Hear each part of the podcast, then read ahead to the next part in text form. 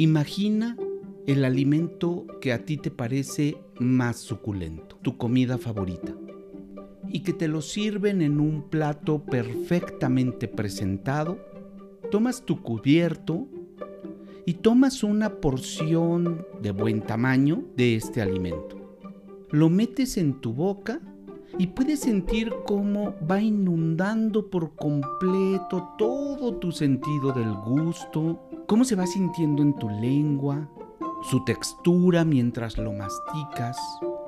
Y entonces llega alguien y te dice, aquí en este lugar está prohibido degustar. Por lo tanto te voy a pedir que dejes de percibir ese sabor y simplemente te concentres en lo que es importante. ¿Te crees capaz de hacer esto? Creo que no hay poder humano que te permita hacer esto. Aquí te estoy hablando de una sensación. Sin embargo, con las emociones sucede exactamente lo mismo. No te pueden pedir que dejes de sentir una emoción o un sentimiento. Lo que sí puedes hacer es decidir qué hacer con eso que estás sintiendo. A lo mejor en el caso del alimento que estás degustando, puedes hacer una expresión grande y que todo mundo note que eso para ti es delicioso.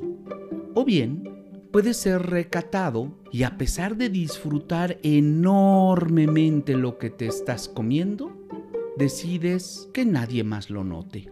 O decides ser moderado. O decides agradecer a quien te sirvió este platillo. Lo que sí puedes hacer, que no es dejar de saborearlo, es decidir qué haces con la sensación que estás teniendo. Y nuevamente con las emociones es exactamente igual. Y a esto le llamo regulación emocional. Hay quien también le llama gestión emocional. Pero tenemos que notar y hacer consciente que no se trata de decidir si dejo de percibir o sentir una emoción o no. Se trata de decidir qué puedo hacer a partir de la emoción que estoy sintiendo. Y hay varias emociones que son básicas al ser humano. Las emociones básicas son la repulsión, que me voy a permitir la licencia de llamarle náusea, la alegría, el miedo, el amor, la sorpresa, la tristeza y el enojo. Y para recordarlas, yo les llamo Namaste. N de náusea, que es la repulsión, alegría, miedo, amor, sorpresa, tristeza y enojo.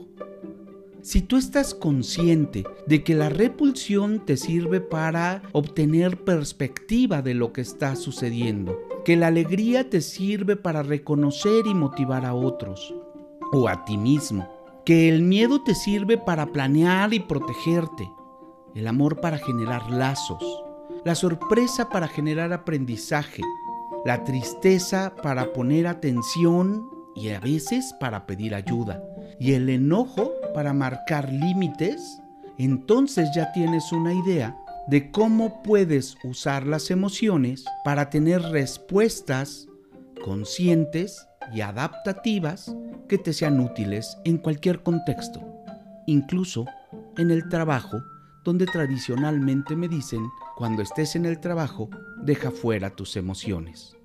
Ahora sabes que esto es imposible. Soy Roberto G. Martinel, psicólogo organizacional, y te invito a trascender siendo consciente.